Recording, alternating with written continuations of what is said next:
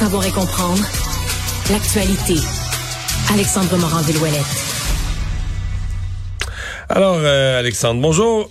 Hey, salut Mario. Alors, un autre des acteurs principaux de l'insurrection contre le Capitole, parce que là, les, tribunaux les passent un par un.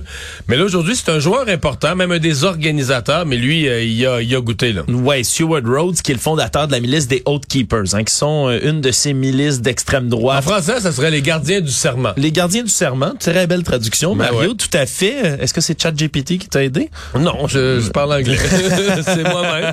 Non, mais c'est vraiment, euh, ça en dit long un peu sur leur, je l'ai traduit, mais en dit long sur leur espèce de mentalité. Qui, ils se voient comme les gardiens, un peu les gardiens du pays et de ses valeurs fondamentales. Oui, comme beaucoup de milices d'extrême droite aux États-Unis, où c'est à peu près leur rhétorique, là, de, de voir si les autorités sont incompétentes pour garder la cohésion sociale et les valeurs américaines, eh bien nous le ferons à leur place. Ce qui fait que depuis 2009, la date de leur création, ils recrutent des anciens soldats, des anciens policiers, et eux veulent se battre contre un État fédéral qui est jugé oppressif. Ça fait partie aussi de ces gens qui font du freedom of the land, comme on l'appelle aux États-Unis, qui reconnaissent pas vraiment l'autorité du gouvernement sur eux. Et donc, il y a eu plusieurs membres des Oath Keepers qui étaient sur place lors, justement, là, de l'insurrection du Capitole. Six membres des Oath Keepers, quatre membres des Proud Boys en ce moment, qui sont là, jugés pour sédition, qui est un des chefs d'accusation les plus graves qu'on peut trouver dans le code criminel américain. En gros, ça implique d'avoir planifié l'usage de la force contre le gouvernement. C'est passible de 20 ans de prison et c'est aujourd'hui c'est à quoi Stuart Rhodes faisait face et il a écopé de 18 ans de prison pour sédition justement et c'est la sentence la plus élevée à ce jour dans le, dossier de l'assaut du Capitole. Je rappelle qu'il y a à peu près 1000 personnes qui ont été arrêtées, 300 qui ont écopé de peine de prison là-dedans. La plus lourde jusqu'ici, c'était 14 ans et donc on dépasse tout ça en allant jusqu'à 18 ans dans ce qui devrait théoriquement être la sentence la plus élevée à moins d'un revirement de situation pour l'insurrection du Capitole. Mais là, c'est loin d'être ça qui va faire ses 18 ans. Ouais, là, Parce qu'il y a quelque chose de possible? Oui, le pardon présidentiel. Le pardon présidentiel? Ben ça, c'est une autre question qui pèse lourd dans la balance parce que M. Rhodes, lui, en ce moment, non seulement ben il n'est pas d'accord du tout avec le jugement, si on peut le comprendre, mais il a aucun remords, aucun regret, puis continue de se faire euh, présenter comme un prisonnier politique, à la fois par lui-même puis par son avocat.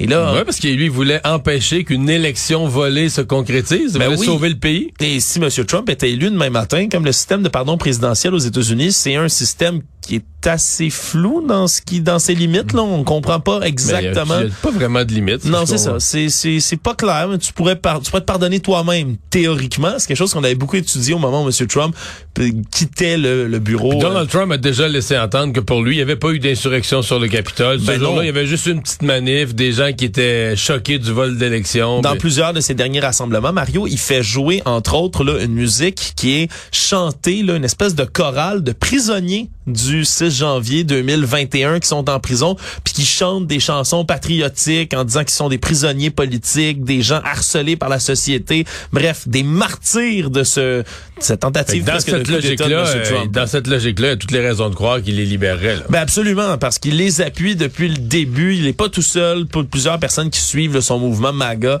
au sein du Parti républicain, les Marjorie Taylor Greene de ce monde, eux aussi là, ont souvent même visité ces gens-là en prison, puis font comme si c'était des martyrs, Mario, qui avaient eu raison comme ça d'aller se saisir du Capitole et qui sont ça finalement fait tellement, victimes. Ça fait tellement les jeunes militaires qui renversaient le gouvernement dans des guérillas en Amérique centrale à une époque, puis quand on première chose qu'on faisait, là, on ouvrait les, on ouvrait les prisons. Ben, c'est ce qui arrive dans un album de Tintin, Mario, si je ne m'abuse, là où Tintin se fait emprisonner, libéré, emprisonner, libéré au fur et à mesure où les gouvernements passent. C'est ce que c'est ce que Tintin caricaturait. Ben, mais là, ça, ça pourrait se passer aux États-Unis. C'est fou. C'est beau.